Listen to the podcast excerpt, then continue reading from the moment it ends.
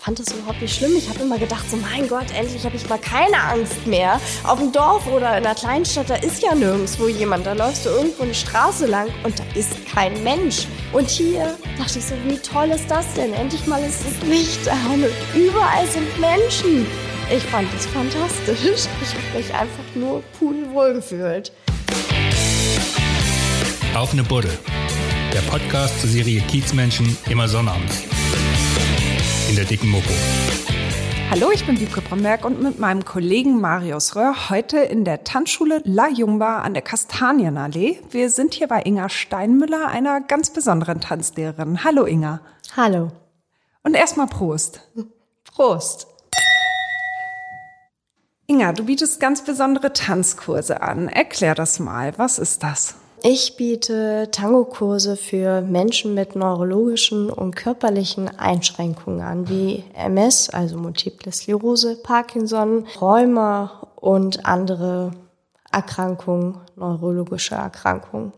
Ich war ja schon mal vor vielen Jahren bei einer Tanzstunde dabei, daher kennen wir uns ja auch schon. Und manche deiner Schüler standen ja wirklich nur auf dem Parkett, haben sich auch kaum bewegt. Ähm, was, was bringt denen so ein Tanzkurs? Also dem bringt es ganz viel einfach, dass sie in so einer Gruppe sind. Sie lernen neue Leute kennen, sie lernen, ähm, wie andere Leute damit umgehen, mit diesen Erkrankungen. Ähm, ne, das ist ja äh, Multiple Sklerose, Krankheit der tausend Gesichter. Es ist nie, nie das gleiche Krankheitsbild. Also jeder hat irgendwie andere Einschränkungen. Und trotzdem ist dieser Kurs einfach ganz wichtig für die Leute und ähm, sie können ihr Gleichgewicht verbessern, ihre Koordination, mit der Atmung kann man ganz viel machen. Also es ist wirklich einfach ganz, ganz wichtig, dass man sich bewegt und ähm, das hilft den Menschen.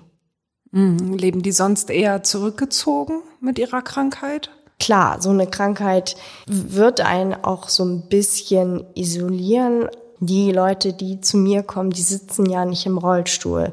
Das heißt, sie können halt alle, alle laufen, sich soweit ganz relativ gut bewegen.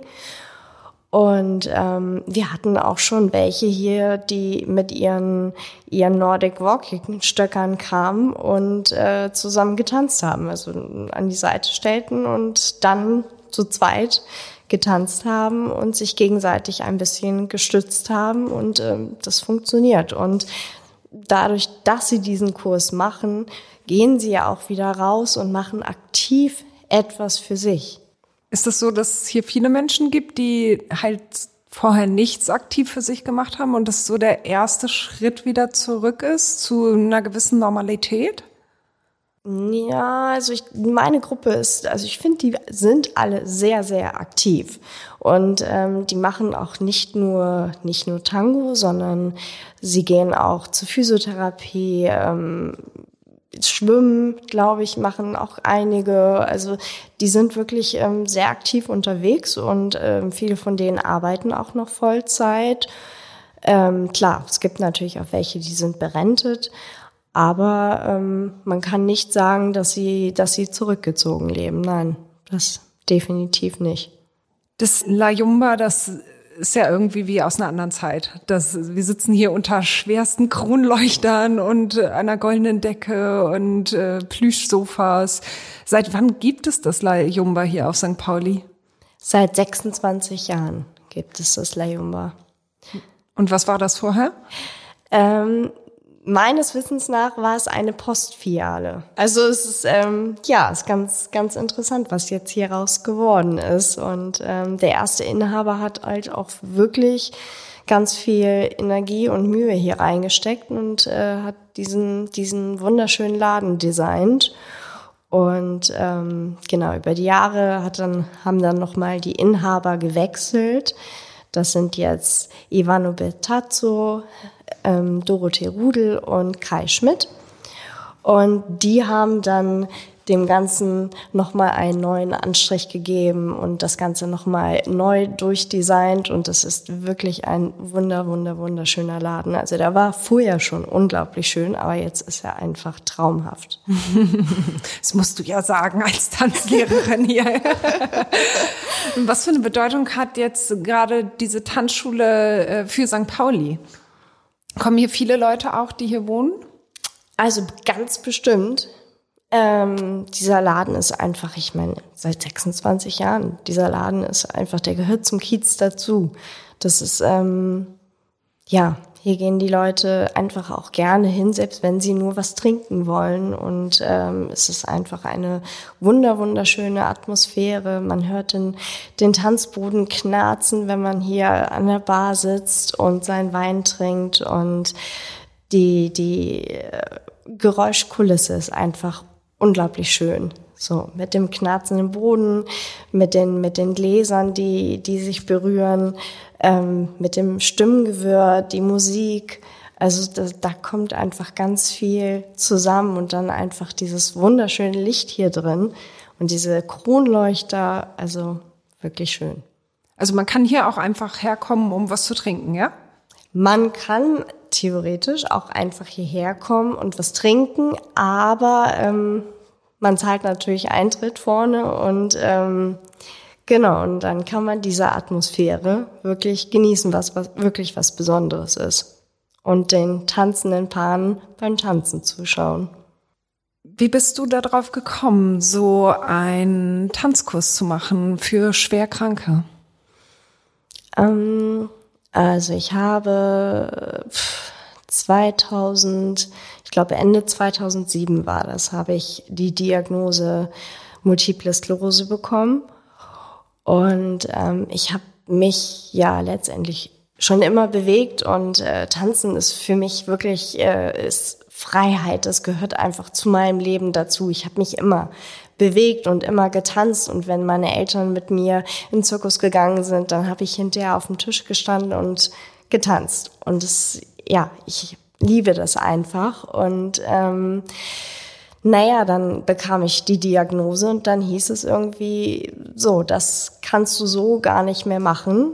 Du musst, musst jetzt dich am besten umschulen lassen. Und ähm, da bin ich dann wirklich, wirklich tief gefallen. Das war, war eine ganz schwierige und harte Zeit für mich, weil plötzlich wurde mir gesagt, das, was ich bin und das, was ich am liebsten mache, das kann ich nicht mehr machen oder sollte ich nicht mehr machen.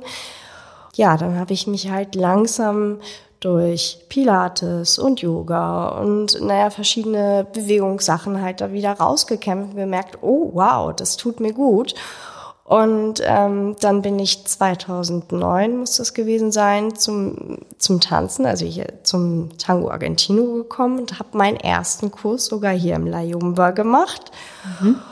Habe halt gemerkt, das tut mir richtig, richtig, richtig gut und es ist wirklich eine ganz, ganz, ganz tolle Sache.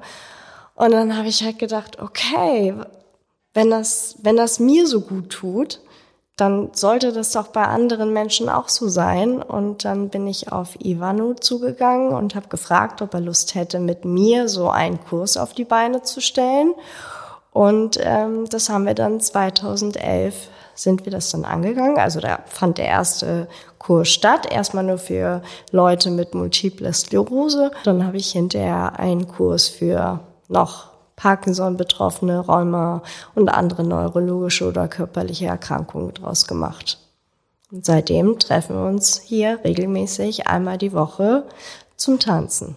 Aber als du diese Diagnose bekommen hast, kam das, weil du irgendwelche Beschwerden hattest oder wie kamst du der Diagnose? Ähm, ich hatte Doppelbilder. Also ich habe wirklich ähm, die Laterne, wenn wir jetzt die Laterne nehmen, die auf der einen Seite gesehen und auf der anderen Seite war halt noch eine und ich musste mir, wenn das Auge, das eine Auge zuhalten, um zu erkennen, welches jetzt wirklich das die richtige Laterne ist, also wo das Doppelbild wirklich ist, dass es wieder zusammengefügt wird. So, dadurch, ähm, ja, bin ich dann halt wirklich von Arzt zu Arzt gerannt und äh, natürlich erstmal alles andere als den Neurologen und dann beim Augenarzt. Ähm, da, der hat mich dann letztendlich ähm, zum Neurologen geschickt und da war das auch schon ziemlich klar. Ich habe dann halt äh, schnell Cortison bekommen und ähm, dann wurde das auch nach und nach besser. Und ähm, ich glaube, Anfang 2008 bin ich dann ins Krankenhaus gegangen und dann wurde die endgültige Diagnose gestellt. Wie bist du damals, als du dann die Nachricht gekriegt hast, damit umgegangen?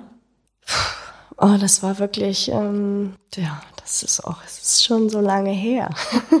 Was ja eigentlich, eigentlich toll ist, dass ich nicht mehr am Anfang stehe. Also ich weiß noch, es war ganz schwierig, so am Anfang zu stehen. Also man, man hat ganz viele unterschiedliche Emotionen und Gefühle und Gedanken und was mache ich jetzt mit meinem Leben und wer will mich jetzt noch und unglaubliche Verunsicherung und ähm,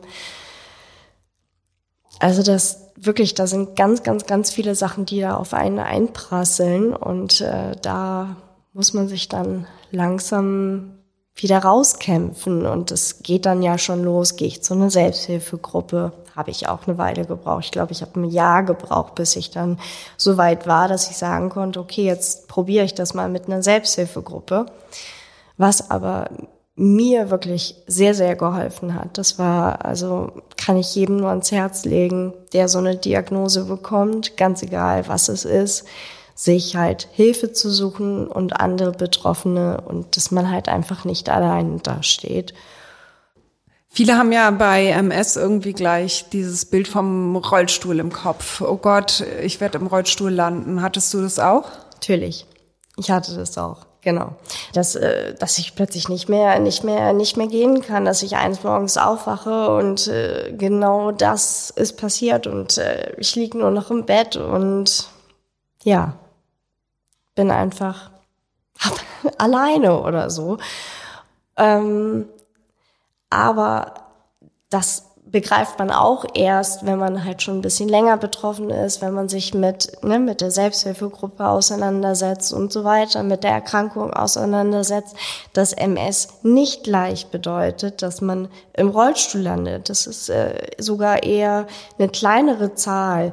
Viele können wirklich ein ganz normales Leben führen. Also sie, sie haben natürlich ihre Einschränkungen und ähm, ihre Defizite, das ist ganz klar. Und umso länger man diese Erkrankung hat, natürlich jeder Schub hinterlässt etwas. Dann gibt es auch noch unterschiedliche Formen von der MS. Ne, da, wo sich das zurückbildet, dann, wo das irgendwie schleichend ist, dann gibt es aber auch Verläufe, wo es irgendwann in diesen schleichenden Prozess übergeht. Ähm, aber trotzdem grundsätzlich MS heißt nicht gleich Rollstuhl. Also das wie äußert sich die Krankheit bei dir? Ich ähm, habe eher die unsichtbaren Symptome. Das ist ähm, ja also ne, für viele Betroffene auch ganz schwierig, dass sie halt immer merken, äh, mir geht's halt nicht gut und und ihre ihre ihre Symptome haben, aber von außen sieht man halt nichts und äh, dann sieht man, sieht man zum Beispiel jemanden auf der Straße, der schwankt oder so. Und ähm, da selbst die kriegen, kriegen hinterher gerufen, irgendwie, hast du zu viel getrunken oder so. Das ist mir auch mal passiert. Also da hatte ich, da okay. hatte ich gerade so eine Phase, wo, wo ich, ähm, wo ich mit dem Gleichgewicht ganz dolle Probleme hatte oder auch einfach, ich habe gestanden, bin einfach vorne übergekippt.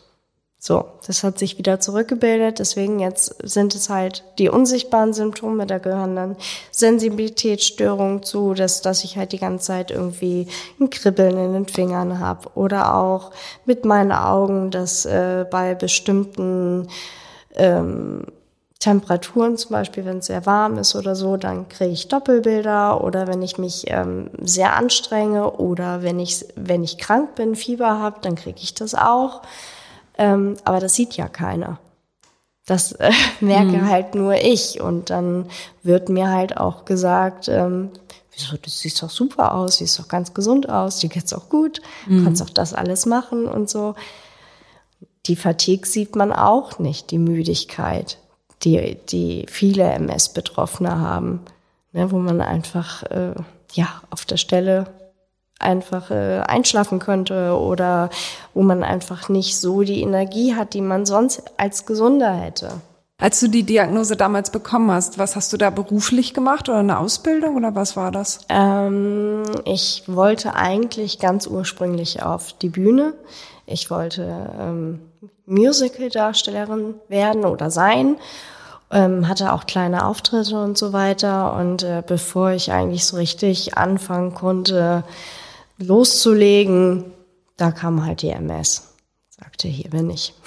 Aber jetzt bist du Tanzlehrerin. Ja, das jetzt bin ich Tanzlehrerin schön. und ich äh, genau und ich arbeite auch mit Kindern, ne, mach, mach Turnen und Tanzen mit denen. Also genau, das heißt, einen kleinen Teil davon habe ich habe ich ja doch verwirklicht und ich muss sagen, das ist nicht unbedingt schlechter. Ich mache es total gerne. Ich liebe das. Also das ähm, Deswegen kann man nicht sagen, dass die MS mir nur irgendwie schlechte Sachen gebracht hat oder so, sondern ich habe mich einfach nochmal neu kennengelernt und ich habe dadurch einfach eine gewisse, gewisse Stärke auch entwickelt, die ich vorher nicht hatte. Und auch einen ganz anderen Blick auf die Welt. Ja, hast du mehr Demut? Ja. Ja, ja, na, nee, ob es Demut ist, nee, das nicht.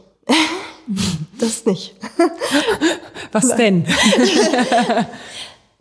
ähm, einfach, einfach auch, auch ähm, auf die Leute. Also ich, ich, keine Ahnung, man, man rennt sonst so mit Scheuklappen durch die Gegend und äh, nimmt vielleicht gewisse Sachen gar nicht so wahr. Oder wenn, wenn jemand äh, Probleme hat, irgendwie eine alte Dame oder, oder auch ein junges Mädel und die läuft an Krücken oder irgendwas. Da hat man sonst vielleicht eher vorbeigeguckt oder, oder wenn, wenn man jemanden gesehen hat, der hat geschwankt, ein junger Mensch, der plötzlich schwankend über die Straße geht. Das hat mir halt schon gelehrt, okay, das ist, bedeutet nicht gleich, dass er irgendwie betrunken ist und dass er irgendwie sich jetzt hier ein Glas Weinchen zu viel gegönnt hat, sondern vielleicht hat er einfach irgendeine neurologische Erkrankung. Also das verändert schon einfach den Blick auf, auf, ähm, auf die Menschen, dass man einfach, ja, ne, nochmal mehr, mehr überlegt, bevor man irgendwie jemanden verurteilt. Ich hätte mir das einfach sehr gewünscht. Ein bisschen mehr Verständnis. Wie hilft dir das Tanzen bei deiner Krankheit, bei bestimmten Symptomen oder so? Das Tanzen ähm, hilft mir insoweit, dass ich ähm, mein Gleichgewicht natürlich schule, meine Koordination sich verbessert, auch meine Augen haben sich verbessert dadurch, ähm, ne, durch Drehung und so weiter. Also das, ähm, ja, und das Gleichgewicht, ganz wichtig. Die Tanzschule ist ja nun mitten auf dem Kiez. Du hast hier ja auch lange in der Gegend zumindest gewohnt. Was, was bedeutet für dich St. Pauli, der Kiez? Ich komme hier einfach gerne her. Ich finde, ähm, es ist, es ist einfach ein ganz spezielles Viertel. Das ist, ähm, das geht ja schon los beim beim Weihnachtsmarkt. Selbst der sieht ganz anders aus als alle anderen Weihnachtsmärkte oder auch ähm, die Wochenmärkte hier. Es ist einfach, ich finde es einfach immer sehr, sehr herzlich, wenn ich hierher komme. So, ähm, ja, jetzt einfach mal das Partyleben mal ausgeklammert, weil es gibt ja auch ein ganz anderes St. Pauli noch. Das, ähm, und ja, ich komme hier einfach sehr gerne her und ähm, ich gehe ja auch schon so lange im Layumba ein und aus und ja, es ist so ein bisschen ja, wie, wie, wie, wie nach Hause kommen. Keine Ahnung. Ich finde das wirklich schön hier. Und du hast ein Kind. Trotz deiner Krankheit, war das irgendwie für dich so, dass du darüber nachdenken musstest? Ob du das möchtest wirklich oder war das klar? Nee, also es war völlig klar, dass ich das möchte. Nur es war eher die Frage, kann ich das auch? Darf ich das auch? Und ähm, wie geht's mir denn dann? Und ähm, weil man dann natürlich auch immer verschiedene Schauergeschichten gehört hat. Ähm, aber mittlerweile hat man rausgefunden, dass ein Kind kriegen sich nicht negativ auf die MS auswirkt, sondern dass es sogar eher positiv ist. Und ähm, ja, da habe ich dann 2014 mein Kind gekriegt und ich bin da super glücklich drüber, dass ich das, dass ich mich dafür entschieden habe, dass ich da nicht auf irgendwelche Zweifler gehört habe und ähm, die Schwangerschaft war unglaublich toll. Es ging mir so gut wie seit Ewigkeiten nicht mehr und auch danach hat sich die MS sogar verbessert. Also bei mir hat sie sich verbessert, nicht verschlechtert oder so. Ähm, da kam auch kein Schub mehr für ganz lange Jahre. Jetzt so, ich glaube in den letzten zwei Jahren, da hatte ich dann vielleicht mal ein im Jahr so, mhm. aber das ist ja nichts.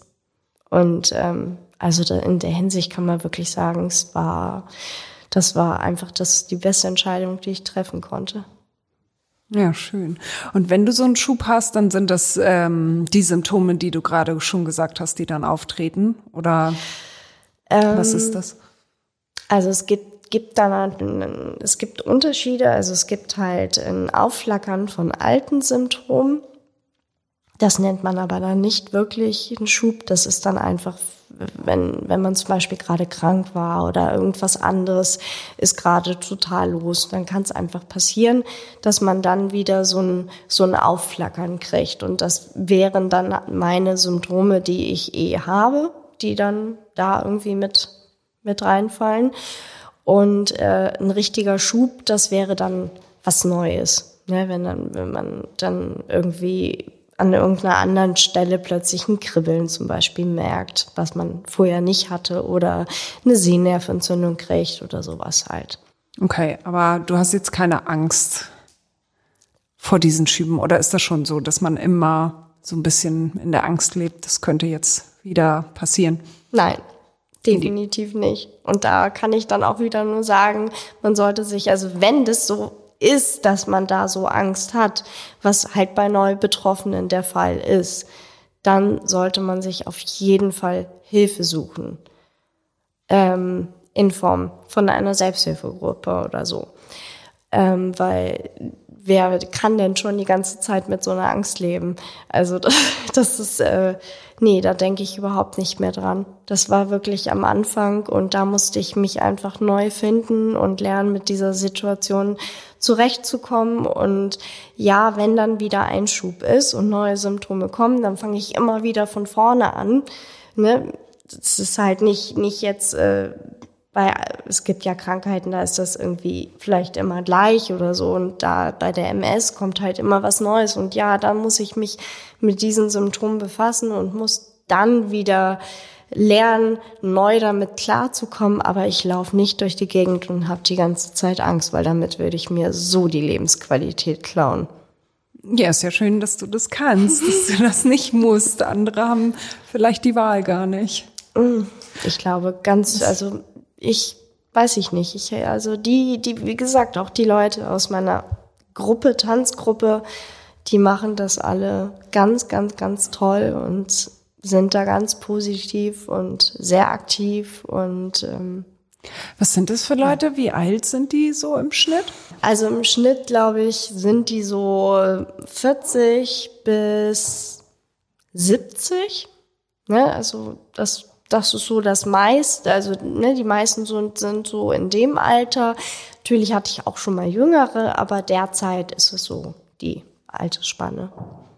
Kommen die dann jedes Mal oder kann das schon passieren, dass du mal da auch nur mit Zweien stehst oder so, weil die anderen leider alle nicht können, wegen der Krankheit? Also seitdem ich diesen Kurs mache, ist das relativ selten passiert. Also die meisten sind eher, dass sie ähm, nicht kommen, wegen, wegen einer Erkältung. Also das ist das Übliche, was alle anderen irgendwie auch haben. Ähm, natürlich ist es mal vorgekommen, dass irgendjemand gerade einen Schub hatte oder mit der Krankheit einfach Probleme hatte und dann mal für ein Weichen ausgefallen ist oder ähm, es gab auch schon welche, die, die dann auch zwischendurch mal aufgehört haben, aber letztendlich immer gemerkt haben, wie wichtig dieser Kurs für sie ist und wie gut ihnen der, dieser Kurs tut. Und ähm, dass ihr Gleichgewicht dann besser ist und äh, dass sie sich besser konzentrieren können und alles Mögliche. Und äh, die sind dann doch nach kurzer Zeit wieder da gewesen. Wenn du selber tanzt, tanzt du dann Wenn du hier zum Tanzen kommst, ist das dann so ein offenes Tanzen oder sind das dann hier auch Kurse, die du selber belegst? Also wenn ich hier zum, zum Tanzen komme, zu einer, einer Milonga, hier ist die immer freitags, dann kommt man hierher, auch ohne Partner, setzt sich an einen Tisch und wird dann ganz klassisch, altmodisch aufgefordert zu tanzen.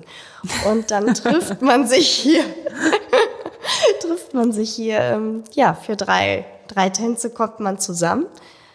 Und dann löst man sich wieder, geht wieder zu seinem Tisch zurück und äh, kann dann entweder wieder ein Weinchen trinken, sich unterhalten und ähm, ja und wird dann wieder. Wirst du denn auch aufgefordert? Ich werde auch aufgefordert, ja. das ist schön, dass du dann nicht den ganzen Abend da sitzt und nur Wein trinkst. Nee, das, das ähm, wäre schon ziemlich ärgerlich. Aber nein, ähm, nee, ich werde dann auch aufgefordert und ähm, natürlich kann auch die Frau selber auffordern. Das geht natürlich auch. Machst du das? Ähm, ich habe, glaube ich, nee, ich glaube nicht. ich lass mich du lässt, auffordern. Du lässt dich lieber bitten, ja? Ja, ich lass Also wenn dann altmodisch, dann richtig. Ja. naja, wenn schon, denn schon. okay, die Lady bittet nicht zum Tanzen. Und dein Mann, tanzt der auch? Der hat auch eine ganze Weile getanzt. Derzeit ähm, ist er einfach berufsmäßig so sehr eingespannt, dass es ähm, kaum möglich ist. Also er macht das immer nur als Hobby, ja? Genau, er macht das nur als Hobby und ähm, aber dazu muss ich sagen, ich habe, er hat hier ähm, ganz lange Zeit als Barmann gearbeitet und äh, dadurch ah. habe ich letztendlich das La Yumba kennengelernt. Ach so. So schließt sich der Kreis wieder. Ach, das ist das La Yumba, nicht ihn hier. Ich hab, ich kannte ihn zuerst und er hat hier angefangen zu arbeiten und dadurch habe ich dann das La Yumba kennengelernt. Und habe dann, also wirklich, deswegen sage ich ja, ich gehe hier wirklich schon lange, lange ein und aus. Ich glaube seit 2001, aber ich habe mich ganz lange Zeit nicht getraut zu tanzen, sondern habe dann einfach ihn besucht und an der Bar gesessen und einen Wein getrunken und, und deprimiert, sich betrunken. Nein, ich fand das unglaublich schön. Ich fand das total schön und habe den Tanzenden zugeguckt und fand das richtig, richtig toll. Ja. Aber selber als Tänzerin dann nicht mitzumachen? Nee, ich habe ich ja, doch, ich habe mich natürlich hin und wieder mal ein bisschen auffordern lassen, aber so richtig gelernt, das habe ich erst 2009. Ne, da habe ich dann einfach mal so richtig, okay, jetzt will ich es auch lernen und jetzt äh, starte ich mal damit. Ja, hast du eine Tanzausbildung gemacht oder erzähl mal so ein bisschen aus deiner Kindheit? Also, du hast ja wahrscheinlich schon richtig früh getanzt, oder? Ähm, ich habe mit dem, ja, ich glaube, ich war acht oder neun. Da habe ich angefangen mit Ballett und dann später Jazz und Modern und ähm, Step-Tanz kam noch dazu. Spitze habe ich getanzt. So, genau. Also da fing das dann an. Und äh, mit 17 bin ich dann aus der Kleinstadt in die große Stadt, was halt so für mich ganz, ganz, ganz neu war. Ähm, ja, bin ich nach, nach Hamburg gezogen, um an eine Tanzschule zu gehen und die Ausbildung zu machen. Mit 17. Mit das fanden 17. deine Eltern auch okay? Ich weiß nicht. also wenn ich mir vorstelle, mein Kleiner zieht mit 17 in die große weite Welt, oh, das schmerzt mir das Herz. Also jetzt ganz ehrlich. Ja, schon ganz schön früh, oder? Ich finde das auch. Es ist ganz schön früh. Damals kam mir das aber nicht so vor. Ich dachte so, hey. Damals ja. fandst du dich total erwachsen, ne? Genau, ich fühlte mich total erwachsen und dachte so, yes, jetzt geht's los. Okay, deine Eltern haben dich aber ziehen lassen? Sie haben mich ziehen lassen und ähm, ja, das ähm, und der ja, ich bin hier halt durch die Gegend getruppt. Alle, ich weiß nicht, ganz viele fragten mich auch immer so, wenn ich dann erzählte, wo ich wohne und ähm, ja, weil ich ja hier in der Gegend gewohnt habe, auch 15 Jahre lang und dann fragten sie mich, ob ich denn keine Angst hätte hier in der Gegend und ich dachte immer nur so, nee, wieso? Aber bist du schon mit 17 hierher gezogen? Ich bin dann in eine ähm, eigene Wohnung oder? Ich na, ich habe ich hab angefangen in einer, in einer, ähm, im Univiertel habe ich angefangen und dann bin ich aber irgendwie jedes Mal, wenn ich umgezogen bin, ein bisschen, bisschen näher an den Kiez rangezogen mhm. sozusagen und dann habe ich, äh, ja, wirklich ganz lange hier in der Schanze gewohnt. Und wie gesagt, die Leute fragten dann immer so, ob ich denn keine Angst hatte, aber ich fand das fand das überhaupt nicht schlimm. Ich habe immer gedacht, so mein Gott, endlich habe ich mal keine Angst mehr. Auf dem Dorf oder in einer Kleinstadt, da ist ja nirgendwo jemand. Da läufst du irgendwo eine Straße lang und da ist kein Mensch. Die Lichter sind aus. Ne, auf dem Dorf bei meinem Dad, da ging das Licht um eins aus. Und dann ist zappenduster und dann bist du da ganz alleine. Und hier dachte ich so, wie toll ist das denn? Endlich mal ist das Licht da und überall sind Menschen. Ich fand das fantastisch. Ich habe mich einfach nur pudelwohl gefühlt. Ja, aber also du hast tatsächlich mit 17 hier eine eigene Wohnung schon gehabt. Also ich bin erstmal in eine WG gezogen, ja. Okay, eine So. WG. Genau, So ein in der bisschen WG. mit Kleines Anschluss. Zimmer. Deswegen, also das war, das musste es auch sein. Ich glaube, ansonsten hätten meine Eltern mich auch nicht gehen lassen. Mhm. Die mussten schon das Gefühl haben, ich bin irgendwo sicher aufgehoben. So und ähm, ja, ich weiß gar nicht, wie alt war ich denn? Ich war 20. Da hatte ich dann meine erste eigene alleinige Wohnung. Du bist ja jetzt schon so viele Jahre hier auf St. Pauli unterwegs. Was für Erlebnisse, einschneidende Erlebnisse hattest du hier schon? Naja, dieses Viertel ist einfach, ja, es ist einfach sehr speziell. Also das, ähm, ich meine, als 17-Jährige hier zu sein und das zu sehen und dann irgendwie aus einer Kleinstadt, alles ein bisschen ländlicher, das war schon ähm, sehr, sehr, sehr beeindruckend. Also, ähm, Positiv So. beeindruckend? ja, ja, sehr positiv beeindruckend. Also ich ähm, habe wirklich äh, viele Sachen zu sehen bekommen, auch so- gerade so im Nachtleben. Das, äh, davon hatte ich vorher überhaupt gar keine Ahnung. Was denn zum Beispiel? So. Beschreib das mal bitte. Na oh komm. Gott, kann ich das jetzt echt beschreiben? Ja, natürlich kannst du das beschreiben. Wir haben auch schon einen Domina im Podcast gehabt, du kannst es beschreiben. Naja, also irgendwann mal war ich auf einer Weihnachtsfeier eingeladen und ähm, es war auf jeden Fall da, wo damals die Betty Ford Klinik war und ich bin in diesen, diesen Eingang rein und fragte dann dort, wo, wo ich denn hin müsste, wo dann hier diese Weihnachtsfeier sein könnte. Und dann sagte man mir, ich soll so einen kleinen Gang, das war so eine kleine Tür innerhalb dieses Eingangs, da soll ich reingehen und die Treppe hochlaufen. Und ähm, das war schon mal ganz, ganz merkwürdig, da hochzulaufen. Und ich dachte mir so, das kann doch nicht sein, hier bin ich doch nicht richtig. Das kann doch wirklich nicht sein. Und dann habe ich aber diese Weihnachtsfeier gefunden, die Tür stand offen, ich bin dann da rein und ich habe mich wiedergefunden in einem, in einem Swingerclub. Und dachte nur so, "Wo- what? Was ist denn das hier?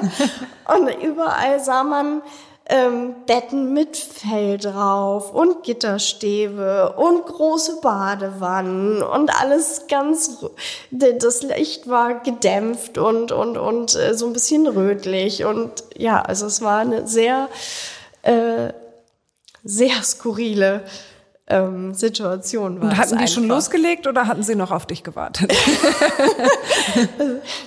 Nein, ich glaube, die Party war schon im Gange, aber nein, das, da, die haben da einfach nur drin gefeiert. Die haben einfach nur diese Räumlichkeiten gemietet.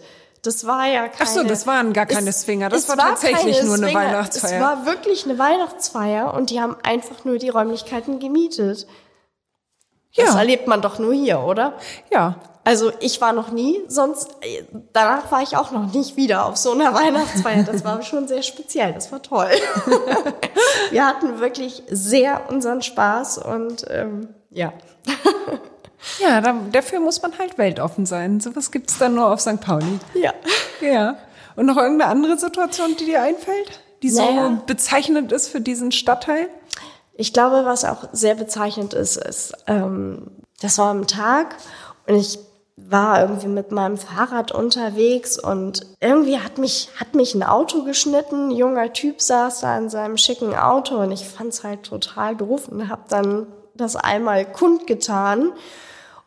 Und dann hat er mich angepöbelt und dann habe ich nochmal zurückgepöbelt und hinterher fragte er mich, ob, ob wir einen Kaffee trinken können. Und ich glaube, sowas ist halt, das ist, ja, sowas passiert einem einfach auch eher hier als irgendwo anders. Man kann euch ja auch buchen für Workshops, zum Beispiel in Krankenhäusern, Selbsthilfegruppen. Wie läuft das dann da genau ab? Da haben wir dann eine vorgegebene Zeit und dann würden wir, genau, wir würden da hinkommen und dann in der vorgegebenen Zeit ähm, würden wir dann unterrichten und den Tango vorstellen, unseren Kurs vorstellen, also wie wir das halt machen ja, dass die Leute einfach uns kennenlernen, den Tango kennenlernen und ähm, sich einfach ein bisschen ausprobieren können.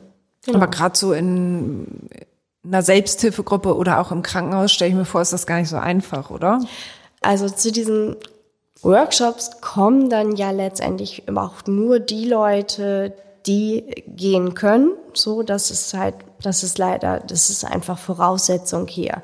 Ne? Also ich klar, es gibt natürlich auch Rollstuhltanz und so weiter. Und da habe ich das auch schon gesehen, dass es auch Leute gibt, die dann irgendwie Tango tanzen, aber da muss halt eine Person auf jeden Fall gehend sein. So, und das La Yumba, dadurch, dass es nicht behindertengerecht ist, ähm, also für einen Rollstuhl, ne, jemand mit Stöcker, das ist alles überhaupt gar kein Problem, aber ähm, rollstuhlgerecht ist es nicht.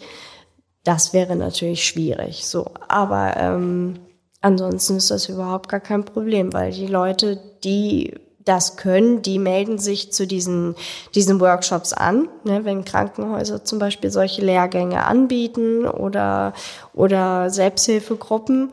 Und mit denen, ja, ist es alles möglich.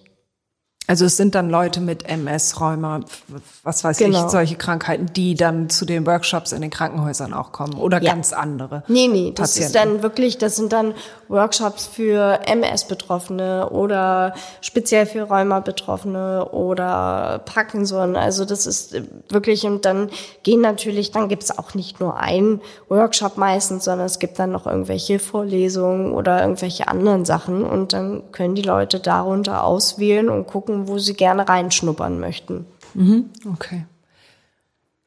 Sag mal, als Kind, da dachtest du ja wahrscheinlich, dass du oder warst überzeugt davon, dass du auf jeden Fall eine richtig große Karriere als Tänzerin machst, oder? oder? Ich glaube, ich glaube, jedes Kind denkt sowas, ach, irgendwann stehe ich mal auf der Bühne oder ich singe, ich tanze, keine Ahnung. Denke, jeder hat ja irgendwie so bestimmte Vorstellungen. Ähm, und das irgendwann ändert sich das einfach ein bisschen und ich bin, bin gar nicht, ich bin gar nicht traurig darüber. Ich finde das alles so, wie es ist, finde ich das völlig in Ordnung. Ähm, ich muss sogar sagen, ich bin mit dem Unterrichten viel glücklicher als bei dem anderen. So, also ich habe doch meinen, ich habe doch meinen Traum gemacht, nur, nur hat vielleicht ein bisschen anders, aber es ist ja trotzdem, das mit dem Tanzen war mein Traum. Und den habe ich. Was wünschst du dir für die Zukunft? weiterhin gesund, also so weit gesund zu sein, dass es meinem Kind gut geht, dass mein, meine Beziehung gut läuft. Ja. So ganz normale Wünsche, so ganz die wir alle haben. Wünsche, die wir alle haben. Nichts Unnormales. Na, vielleicht doch noch mal als Star bei irgendeinem tollen Musical. Ach, nö. nö. Muss gar nicht sein. Vielleicht macht ihr hier euer eigenes Musical. Zum Beispiel. Und letztendlich ist das Leben doch aufregend genug. Ja, das stimmt. Also, ganz ehrlich. Ich danke dir sehr für das schöne Gespräch, Inga. Bitteschön. So, nun noch einmal Werbung in eigener Sache. Hamburg Freihaus testen Sie die Mopo als digitale Zeitung. Fünf Wochen für nur fünf Euro. Jetzt bestellen unter www.mopo.de-testen.